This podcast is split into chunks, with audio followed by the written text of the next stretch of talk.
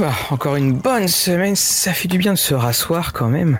Ah, on est toujours là avec ces, nos jolis, euh, nos jolis petits parchemins. Mhm. Puis, euh, puis là, enfin, je sais pas, t'as euh, vu euh, Lady Caral, notre mystérieuse Lady Caral, là, euh, à côté de la deuxième cheminée, elle parlait avec des types un peu bizarres. Hein. Oui, hein, c'était quand même un peu su- suspect. Ouais, puis alors, et par contre, c'était un peu élégant. C'était un peu élégant.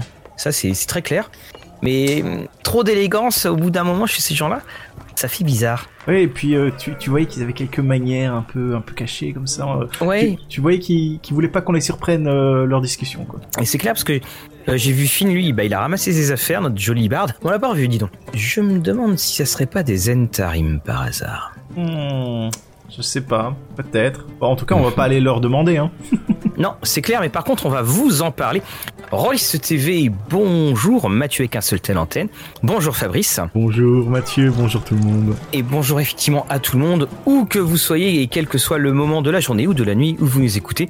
Et bien sûr, si vous êtes en voiture, faites bien attention. Et vous l'avez deviné parce que vous avez aussi vu le titre euh, de notre, de notre épisode. Et nous allons parler des factions, alors factions en anglais, organisation en français, mais comme on a beaucoup lu en VO, je pense que c'est le terme faction, qui va euh, revenir très régulièrement. Ces euh, factions qui sont là depuis assez longtemps dans Donjons et Dragons, mais qui finalement euh, sont présentes, mais sans être très connues. Effectivement, on, on se souvient, ou en tout cas on voit beaucoup euh, les factions qui sont présentes dans les royaumes oubliés, hein, comme par hasard j'ai envie de dire. Tout à fait. Mais euh, voilà, c'est des choses qui existent depuis longtemps. Certaines ont un historique qui date déjà de la deuxième édition. Oui, la, la, la première hein, qui est repérée, parce que j'ai fait aussi des recherches dans mes boîtes. Dans, dans la première boîte Royaumes oubliés, euh, on parle des premières factions. Et puis on, on parle un peu des, des superstars des factions, c'est les ménestrels, enfin les, les harpers. Et aussi, bon, qu'est-ce qui caractérise exactement une faction par rapport à une organisation, une guilde et tout ça? Bon, c'est surtout des avantages euh, qu'on va dire un peu mécaniques, car dans le monde, vous avez toutes ces petites organisations, mais elles vont pas vous donner tous euh, quelque chose de très important quand vous décidez de faire quelque chose pour elles ou de les rejoindre, tandis que les factions ou les organisations vont vraiment avoir vont avoir un côté très très mécanique et où vous allez devoir euh, un peu euh, augmenter votre réputation. Voilà, on va dire ça comme ça. Mm, Oui, c'est ça. Et alors, ce, qui ce que, ce que, enfin, c'est exactement ce que j'ai fini. Et là, j'ai, devant moi le, livre. Voilà, tout le monde, j'ai- j'ai bien vu. Hein, Lady Carol, elle a regardé, donc je vais un peu faire attention.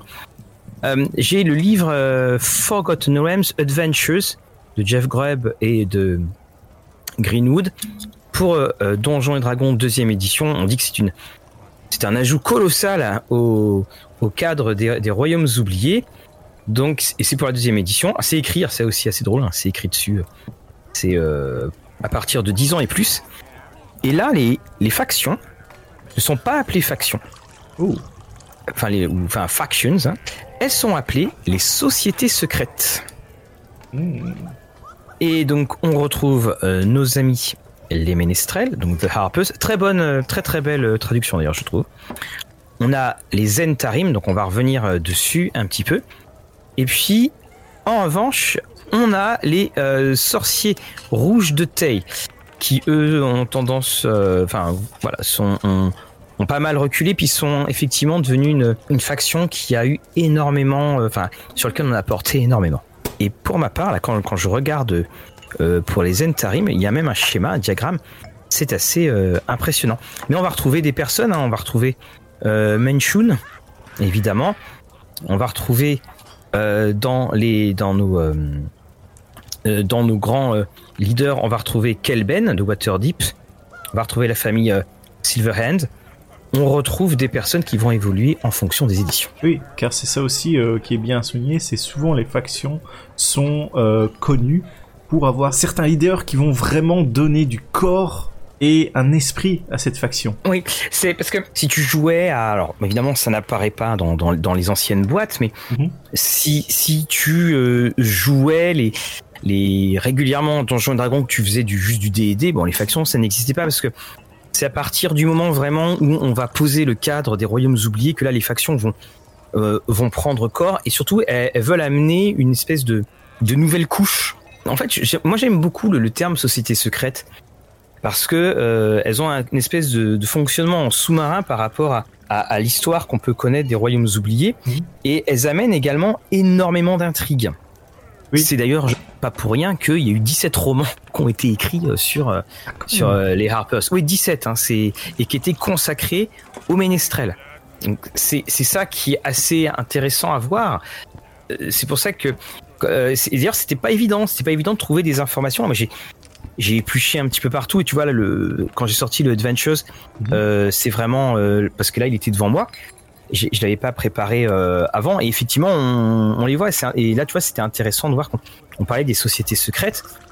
Quand on joue en cinquième, on, on va les, les rencontrer. Alors, avant peut-être qu'on aille euh, un peu plus loin, il y a, il y a cinq grandes euh, euh, factions. Oui. Donc, on va avoir donc, les Ménestrels, l'Ordre du Gantelet, le Zentarim, l'Alliance des Seigneurs et l'Enclave d'Émeraude. Avec des noms, encore, il y a un moment, il faut qu'ils engagent des personnes pour euh, bien faire du marketing sur les noms, parce que euh, voilà.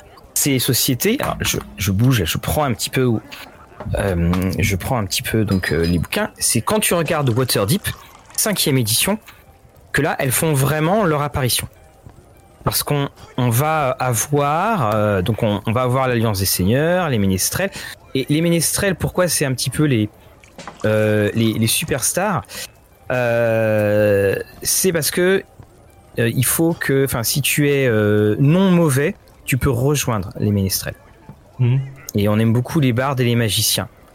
Donc ce sont des altruistes qui œuvrent en coulisses pour empêcher les tyrans malfaisants. Donc là, bien entendu, quant à ça, bon bah tu tu dis c'est un petit peu la définition de ce que tu devrais être comme euh, comme joueur. Oui. Et puis, si j'ai bien compris, c'est aussi une des factions qui est peut-être la moins organisée. C'est-à-dire que si tu euh, veux devenir euh, un ménestrel, euh, il te suffit de faire euh, une sorte de, de rite de passage, une bonne action, et euh, certains euh, autres membres euh, le remarquent et ils peuvent t'inviter simplement à rejoindre euh, la faction que pour que tu, tu puisses collaborer avec eux. Mais il n'y a pas toute une hiérarchie comme il pourrait y avoir. euh, Enfin, il y en a, il y en a quand même euh, que ce soit rien que mécaniquement, mais dans l'univers, c'est un peu euh, détaché où t'as t'as pas vraiment des factions qui sont très très régies avec un sergent, lieutenant, général. Enfin, Oui, pour, pour donner un exemple de, de hiérarchie quoi. Ouais, tu, tu- tu as vraiment cette. euh, Alors, tu as les hiérarchies si tu veux les jouer, mais c'est surtout, il faut le voir comme une sorte de, de réseau d'informations, de d'introduction de scénario. On, va le voir d'ailleurs euh, après. Et euh, le, la chose est que, par exemple, tu prends le, scénario Waterdeep Vol du Dragon. Il y a un moment, c'est très très intéressant pour toi si tu es engagé par une faction, parce que tu vas avoir plein de petites aventures et ça va t'ouvrir énormément de portes. D'ailleurs, euh, ils expliquent comment on peut être engagé. Et puis, en jeu, ça, ça amène des problèmes parce que euh, ils proposent des choses telles que euh, les, factions vont inviter ou vont engager euh, différents joueurs. C'est-à-dire que tu vas avoir, je sais pas, cinq joueurs et ils vont être dans quatre factions différentes. Alors, c'est idéal si tu as des joueurs qui sont absents moments, mais après, ça peut être, problématique si tu veux vraiment trouver des parties qui, impliquent tout le monde. Là, effectivement. D'a- D'ailleurs, bah, tu parlais que ça avait été plus introduit en cinquième là-dedans. Et au final, faut savoir que la première apparition qui sont fait vraiment euh, dedans, c'était au niveau du Dungeon Master Guide. Tu as un, un passage euh, sur les, les factions, plus euh, lorsque c'est la création du monde, hein, ils t'expliquent, et ils te prennent en exemple ici euh, les, les, les cinq factions, euh, pour t'expliquer comment créer les tiennes. Mais voilà, t'as as genre trois trois pages là-dessus, ce qui est quand même euh, un peu un peu peu. Et aussi, euh, je pense, j'ai feuilleté euh, pour l'émission le, le Player Handbook, et euh, tu n'as pas de mention de faction. Ou, Et c'est ça, je trouve, où est le paradoxe, Mhm. c'est que les, les factions, elles sont quand même présentes tout le temps, mais elles ne sont en aucun cas dans la création du, euh, du personnage. Ils pourraient proposer, ils pourraient dire, euh, tenez, éventuellement, on peut faire ci, on peut faire cela, mais c'est pas dans ce qui fait que moi, quand, quand j'ai dé- découvert les factions, je me rappelle, je me disais, mais c'est quoi oui. puis après, j'ai recherché, j'ai dit, ah ben en fait, on en parle quand même un peu partout, mais euh, sans, sans faire attention. Alors, on a aussi une autre, euh, une autre faction, c'est l'Ordre du Gantelet. Mhm. Et alors, l'Ordre du Gantelet, eux, c'est tout simple. c'est euh, ils veulent éradiquer le mal où qu'il soit. En général, ce sera les, les clérics, les paladins, c'est ça? Voilà, c'est ça. Et, et c'est ça qui me fait euh, sourire parce que c'est et c'est pour ça qu'on les envoie dans les pires des donjons. Et il y a un moment, tu te dis bon, ok, d'accord. Euh, on sait que Donjons et Dragons n'a jamais été doué pour les introductions de scénario. Et, pour justement mettre un peu le lion. Donc bon bah là c'est très clair. tu fais partie de l'ordre du gantelet le donjon est devant toi, qu'est-ce que vous faites? Ben on rentre. Voilà, c'est euh, c'est à peu près ça. Alors on, a ces les ménestrels et puis on, on, a le gantelet qui sont donc plutôt euh, euh, on va dire qui sont plutôt du côté des des gentils. Et puis après, on va avoir donc ceux qui sont plutôt du, du côté des méchants. Et là, je parle un petit peu moins fort parce que je pense que ceux avec qui parlait Lady Caral, mhm. c'était les Entarim. Ah. Voilà. Et les, bah, les Entarim, c'est, la mafia. Voilà. Mm. C'est, il faut à peu près le voir comme ça. Et donc, ils ont leur grande forteresse, donc, qui avait fait l'objet d'un gros donjon euh, euh, en boîte, euh, en version AD et D2. Mais voilà. Et donc, il s'appelle aussi le Réseau Noir. Et donc, eux, voilà, hein, c'est tout simplement des bah, c'est la mafia, donc échange, de, de, faveurs et puis différents petits. Euh, et également échange de petites pièces. Et tu, et tu dois faire payer la protection de tes caravanes, sinon c'est eux qui les attaquent, c'est ça Voilà, c'est ça. Et hum, pour eux, la fin justifie les moyens et les bonnes affaires. Et par exemple, c'était une des intrigues qui était intéressante dans le scénario Voler Dragon, c'est que les Entarim cherchaient à s'implanter dans Waterdeep. Parce que Waterdeep, c'est un petit peu le, le, repère, entre guillemets, de, tous les ménestrels. Oui, car au final, il y a aussi euh, euh, un peu un effet euh, régional, car certaines factions ont, plus leur cœur à certains endroits des royaumes oubliés, même si hein, royaume des oubliés, Côte des épées, hein, en cinquième, voilà. Hein, tandis que les Entarim, je pense, ils sont un peu plus, un peu plus loin, voilà. oui, alors oui, les, les Entarim sont au centre. Hein, il y a il y a leur citadelle, qui a été détruite. Enfin, il y a, il y a vraiment beaucoup de choses qui a été, qui a été faites, euh, qui, ont été écrites dessus. Mhm. Et puis, euh, comme tu le disais, on rajoute des choses. C'est-à-dire qu'on a l'Alliance des Seigneurs, l'Enclave d'Émeraude, mais tu prends sur Waterdeep, soudainement, on rajoute l'ordre de Xana, la, guilde de Xanatar, euh, Force. On rajoute tous ces éléments-là. Alors, ce qui d'ailleurs, euh, ils ne mettent pas forcément en, en avant le fait que ce soit local ou non mhm. pour la guilde de, de Xanatar alors là, par exemple, pour la guilde Xanatar, c'est écrit n'importe qui peut la rejoindre.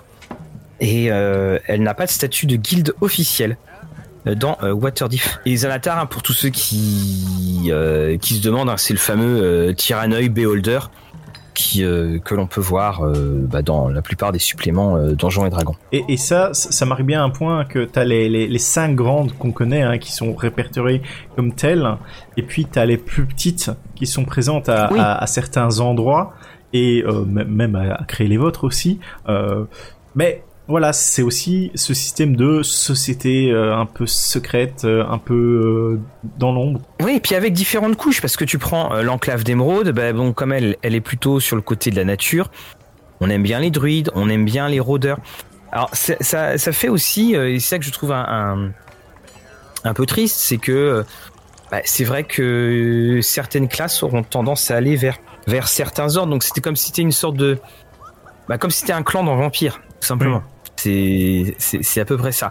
Puis après, donc il y en a eu d'autres. Il y a aussi eu le, le culte du dragon, je crois, qui était du côté de Tiamat. Ah Alors là, c'était pour le coup des méchants. Et, mm, et, et c'est là où c'est, je trouve le, bon point du, de la faction, c'est que on peut ne pas forcément jouer euh, que des trucs bien bourrins parce que la, faction, l'organisation, elle entraîne aussi des manœuvres politiques. Et puis alors, quand tu, et, surtout j'ai trouvé que elles sont pas tant, tant, développées que ça dans elles sont pas tant développées dans euh, dans les suppléments officiels que dans les romans. Ah, les romans euh, ça euh, ça y va. Hein. on a vraiment énormément de d'interactions et il y a même de quoi se perdre d'ailleurs. D'ailleurs, en parlant d'interaction, je pense que il faut pas oublier que t'es pas forcément obligé de rejoindre qu'une seule faction, ou en tout cas tu vas avoir euh, donc la, réputation qui va être euh, augmenté selon euh, tes faits d'armes et autres, même si tu ne fais pas partie de d'une faction en particulier. C'est-à-dire que si tu fais beaucoup de choses qui correspondent à des choses bonnes pour le, les paladins de, de, de l'ordre du gantelet, tu vas avoir une certaine réputation qui va augmenter mais quand ils t'envoient toi-même en mission, ta réputation elle va augmenter plus au final. Donc c'est ça aussi que tu as un monde vivant et en fonction de tes exploits, tu vas avoir plus ou moins de réputation dans certaines factions, même sans vraiment les avoir rencontrées. Ah, et effectivement, par exemple, tu peux très bien faire partie des, des ménestrels et puis bon, t'as la fameuse alliance des seigneurs. Mhm. Et elle, elle se situe vraiment euh, bah, côté côte des épées. Et c'est euh, confédération de villes et de bourgades situées sur le, la côte des épées dans le nord. Et dès que tu as des dangers, bon bah tu, tu peux euh, tu peux effectivement intervenir. Donc Waterdeep est, est l'un des membres les plus influents et investis dans l'Alliance des Seigneurs. Après c'est un peu la faction euh, qui euh, protège l'intérêt des riches quoi. ah oui alors là totalement. totalement. Donc on a, on a plusieurs manières de le d'aborder tout cela. Et alors il faut reconnaître quand même que dans cette euh, cinquième édition, mhm.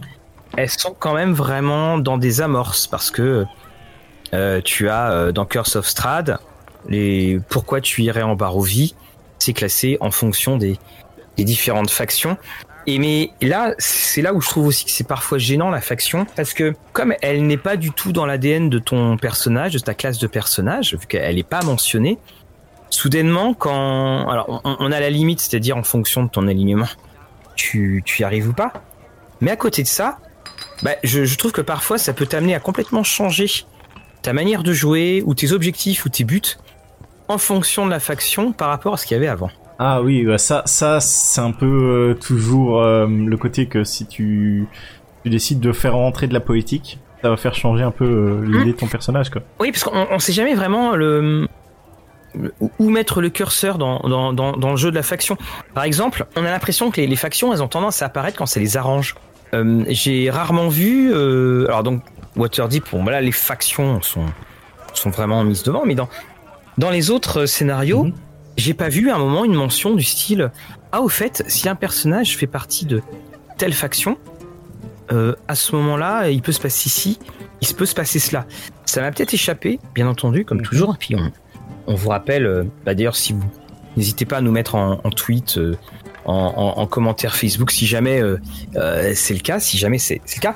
Mais dans mon souvenir il n'y a pas de de mentions de, de factions, d'organisations qui semblent tomber de, de, nulle part dans un scénario où euh, ils n'ont euh, non finalement euh, n'ont jamais été mentionnés. Mhm. Donc je veux dire par là, vous allez dans un endroit, il, y a, il doit y avoir d'interaction, et puis c'est écrit, bah, en fonction de la faction de votre joueur, de vos joueurs, il peut y avoir tel ou tel résultat. Ça on le fait pas parce que les c'est beaucoup trop. Euh, bah encore une fois, c'est pas dans le, c'est dans le DMG qu'on en parle. On n'en parle pas dans le Player's Handbook. Il y a peut-être juste des fois où ils citent euh, ah tel personnage, euh, donc tel tel PNJ fait partie de cette faction là. Ben voilà, on te, le, on te le cite ou on te l'explique vite fait que c'est pourquoi il est là parce qu'il est aux ordres de tel groupe. Mais de mémoire non, il n'y a pas de comment dire branche de de dialogue que tu vas avoir en fonction de la faction dont tu es. Après, un grand truc euh, qu'on a euh, sur la cinquième édition, et pas forcément le plus connu, parce que c'est un aspect du jeu, chez nous, il est pas forcément le plus développé en francophonie, je pense, c'est Adventures Guild, donc c'est les parties mhm. organisées. Et là, justement, dans ta fiche de personnage, tu as une feuille en plus qui est les factions. Donc quand tu commences le jeu, tu sélectionnes une faction. Ah, ah. Et tu as vraiment des règles qui font en sorte de euh, pousser ce jeu de faction. Après, c'est des trucs très très mécaniques, mais tu, tu as ça en plus. À partir d'un euh, certain euh, niveau, tu vas pouvoir demander certains items magiques qui sont liés à ta, ta, faction en particulier, et on te dit ah les ménestrels ils ont tel objet magique. tu vas pouvoir éventuellement avoir des, des, des, des, petits bonus en termes de renseignements. Hein, bon, ça c'est les rangs un peu avant, ou même. Je, crois, je crois que tu as accès après à des sorts de résurrection à super haut niveau. Oui, en fonction de ton. C'est ça. Quand tu es euh, super haut, euh, tu peux faire en sorte de ressusciter les gens dans ton groupe ou les gens que tu connais éventuellement. quand tu es suffisamment haut, tu as aussi un système où tu peux prendre des apprentis avec toi. Donc tu, tu vois qu'ils ont rajouté beaucoup de choses pour jouer dedans. Ah oui. Sauf que c'est juste Adventures Guild. et t'es là, tu fais.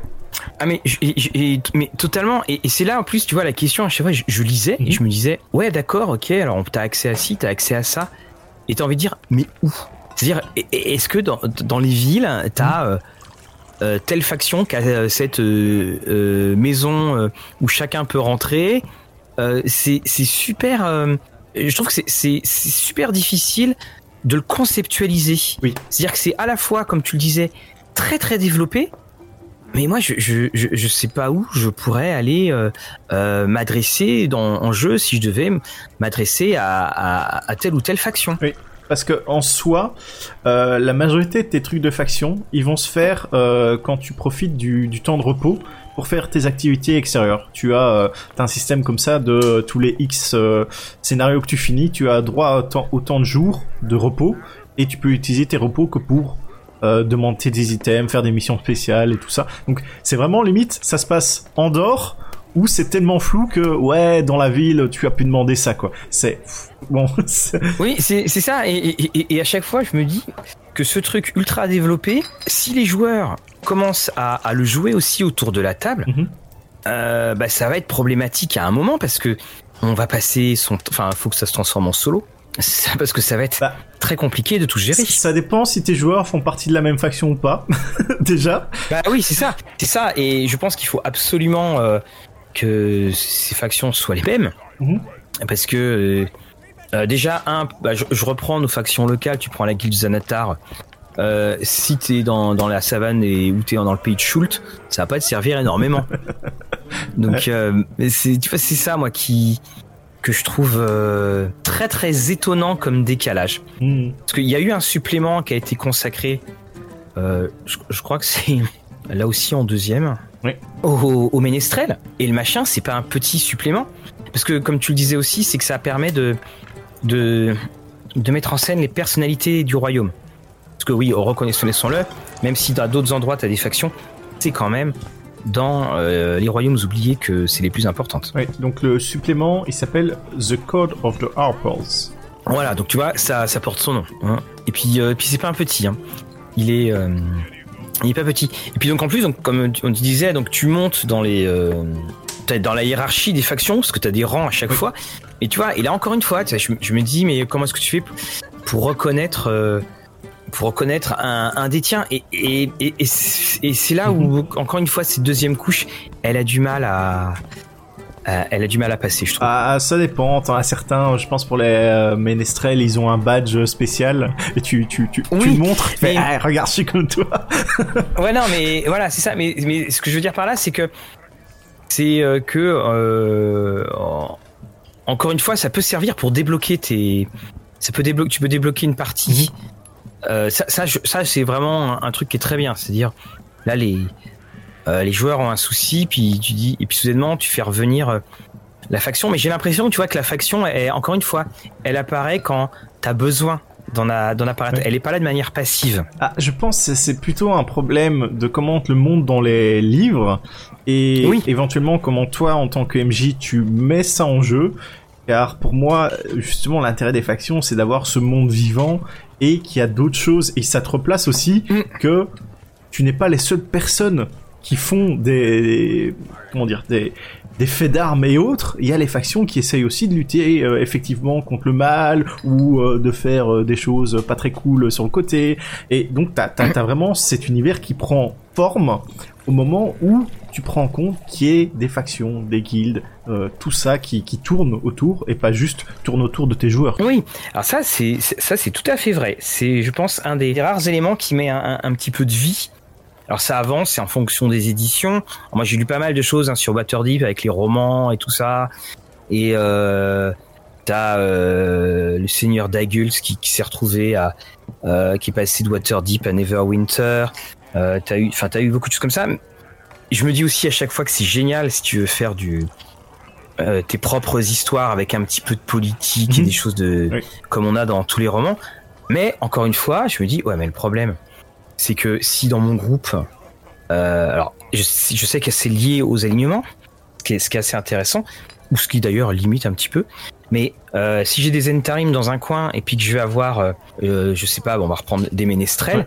ça va pas coller. Parce que là non, ça peut pas coller dans le sens où soudainement, par le biais de la faction, on fait venir dans la partie une entité avec énormément de personnes derrière. Et donc là, on va dire non, non, mais là, et que, que deux personnes d'alignement, euh, on va dire incompatibles, s'apprécient, c'est tout à fait normal et tout à fait possible. Enfin, c'est tout à fait possible dans un petit groupe.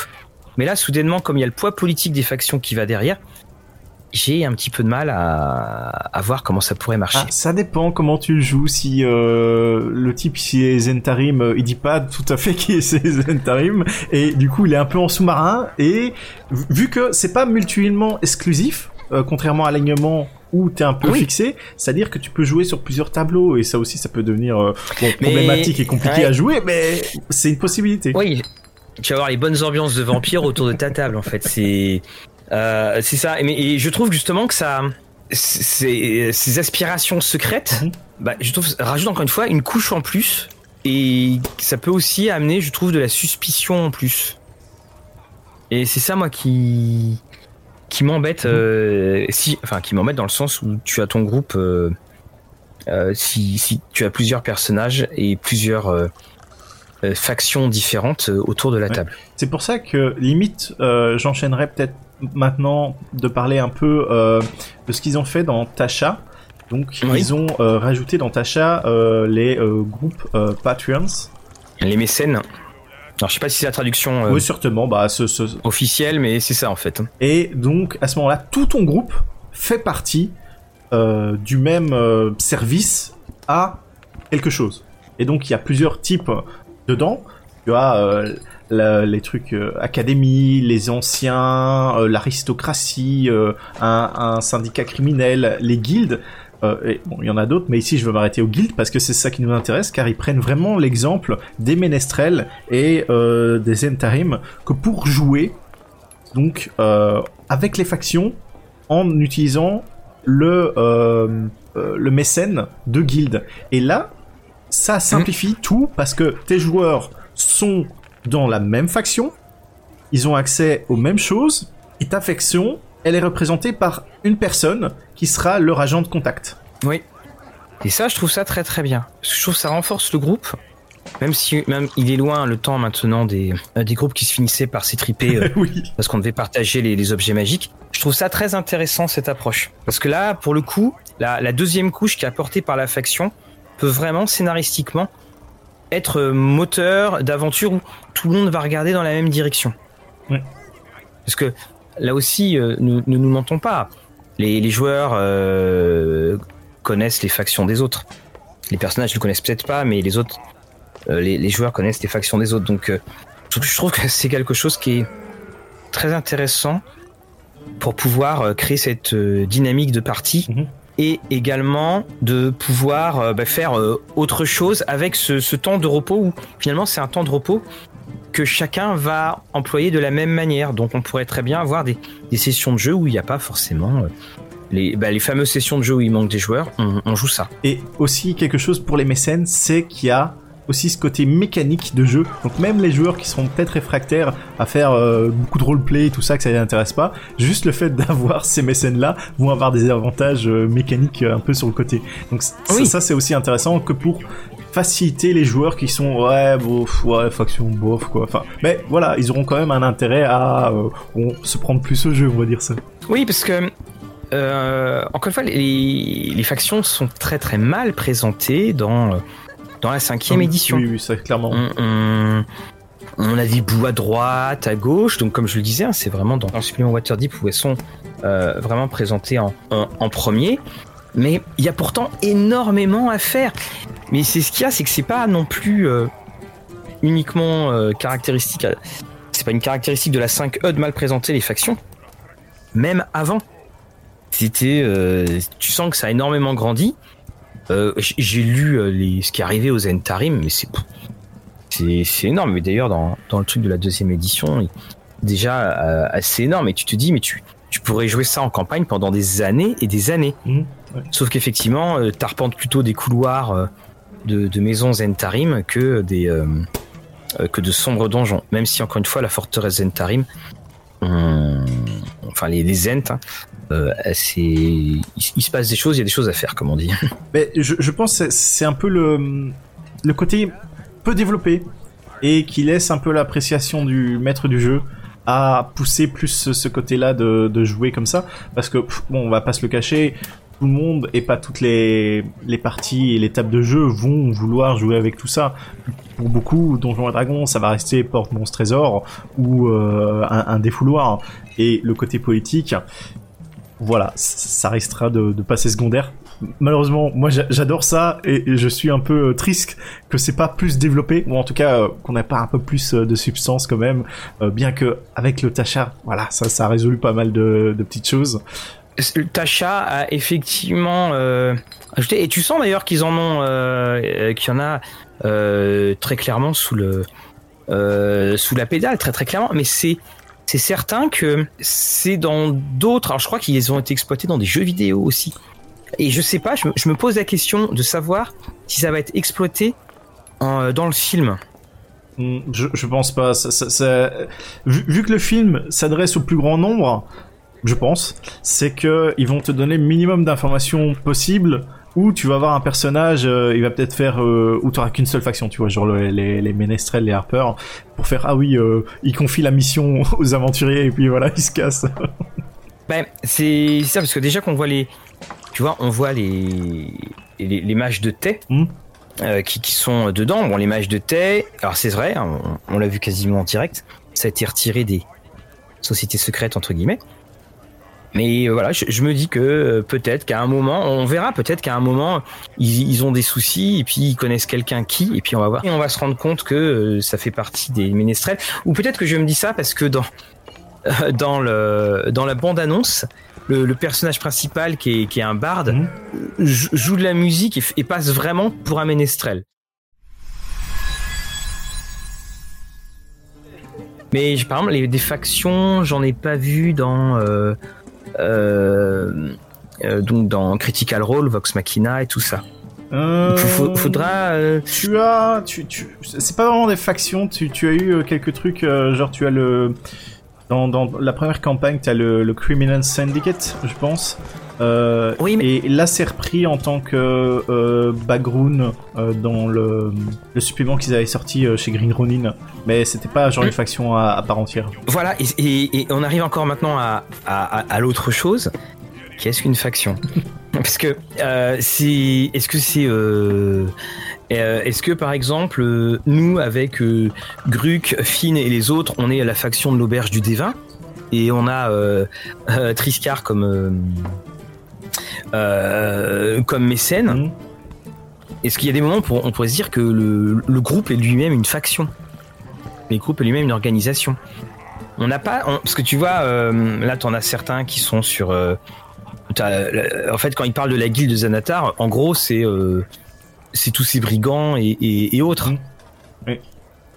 donc on se retrouve avec des factions qui vont aller de de toute la côte des épées à euh, une grosse partie de de Férune à une énorme partie de Férune Euh, Je pense euh, plus simplement pour résumer euh, la chose, ça va être le côté mécanique, c'est-à-dire que qu'est-ce qui va donner vraiment le côté faction à euh, quelque chose qui pourrait être une guilde ou n'importe quoi hein, en soi, c'est que tu vas avoir un côté mécanique et pas juste roleplay dessus. C'est-à-dire que Oui. une fois que tes joueurs euh, pourront euh, augmenter leur point de réputation, avoir des rangs spécifiques pour après avoir un- une certaine notoriété et échanger ça au minimum contre quelque chose. Donc c'est vraiment un élément mécanique, c'est-à-dire que je suis de tel rang, j'ai droit à loger à l'œil euh, dans leur abri secret. Voilà, tu vois, ça, ça, ça, c'est quelque chose. Tandis que si tu gardes le côté non faction et plus euh, tout, ce qu'il y a euh, dans le monde comme ça, sans faire jouer ces règles-là, c'est que tu vas devoir te lancer dans du roleplay Ouais. et garder ça très très,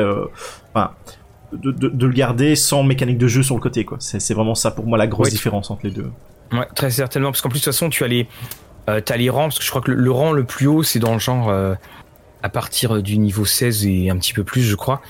Pareil, Enfin, le, ton rang maximum dans, dans, pour s'élever dans la faction, t'es quasiment à la fin de ton personnage. Tu vois, c'est t'es rang 17. euh, Mhm. C'est-à-dire que pe- personne ne va atteindre euh, niveau 17. Oui, après, euh, à- à- au niveau 17, c'est toi qui crée, ta propre faction, en fait. oui, c'est ça. T'es ta, ta faction, lui, tout, à toi tout seul, t'as un problème, euh, tu vas voir la personne directement. c'est, euh, c'est là aussi. Donc euh, au- aujourd'hui, c'était une émission un, un petit peu plus courte sur sur les factions parce que les, Mhm. il n'y a pas finalement tant de choses à à, à dire de ça, mais, mais on voulait en parler parce que donc c'est les organisations en, en VF parce que il y a quand même cette omniprésence. Et, et finalement on a l'impression que ça porte très bien son nom de, soci- de société secrète. Parce que si tu lis comme ça sans faire trop attention euh, les règles, bah, tu vas jamais les voir. en revanche, à partir du moment où où tu es au courant de leur existence, tu les vois quand même très très régulièrement. Ouais. Bah, je trouve, voilà, c'est quelque chose qui était... euh, moi qui aime bien jouer avec euh, ce genre de choses, hein, les petites intrigues politiques et tout ça, je trouvais que c'était un sujet intéressant à aborder et peut-être Mm. vous faire découvrir, vu que, hein, si elles sont cachées à tel point qu'on n'arrive pas à les trouver, euh, hein, voilà, ça peut peut-être donner quelques idées et inspirations pour certains d'en- d'entre nous. Et exactement. Alors, Et dans les inspirations, donc, donc, si vous jouez le, le Waterdeep, là, vous allez voir que les factions ont vraiment, vraiment la euh, plus que la part belle. Et vous avez no- notamment, alors toujours bah, du Waterdeep, c'est dans dans les romans, les romans coécrits avec Ed, Green- Ed Greenwood. On a les factions parce que Waterdeep, il se passe euh, euh, beaucoup de choses. Il y a notamment euh, le fait, c'est que les les les tu as des, des seigneurs dans Waterdeep qui ont tous un masque hein, et qui dirigent la ville. Et ces seigneurs-là, ce qui est excellent, c'est que personne ne sait qui est derrière le masque. Ça peut très bien être ton. Je pense qu'il y avait eu un, un jeu de plateau justement sur ça, où tu devais découvrir qui, qui était le seigneur et Ah tout bah, ça. ah bah, c'est, oui, c'est fort possible. Et puis il y a eu donc dans les romans une série de meurtres. Et puis c'est là où on, on s'est rendu compte euh, de beaucoup de choses et des fameux meurtres, hein, comme je te disais. euh, Mm. euh, ah, il tué d'un coup d'épée. Mais attends, il était niveau 15, le gars, comment il se fait pour être tué d'un coup Un d'épée coup de dague, je pense. Voilà, voilà, c'est une autre histoire.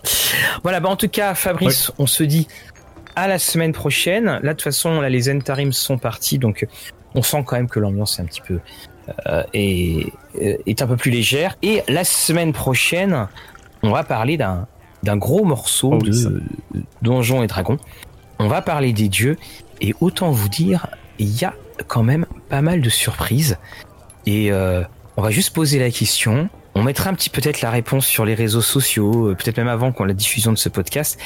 Quel a été le scénario au niveau le plus élevé produit pour Donjons et Dragons? Quel a été le scénario au niveau le plus élevé? Et on vous donnera la réponse dès le début du prochain épisode. Voilà, vous voilà prévenu. bon, Mathieu, au revoir. On va saluer tout le monde dans la taverne. Ouais. Et puis on, on va aller euh, donner nos offrandes aux différents dieux qui existent. À la semaine prochaine, euh, Fabrice, et à la semaine prochaine, tout le monde. Au revoir. Que vos parties soient belles. Bye bye.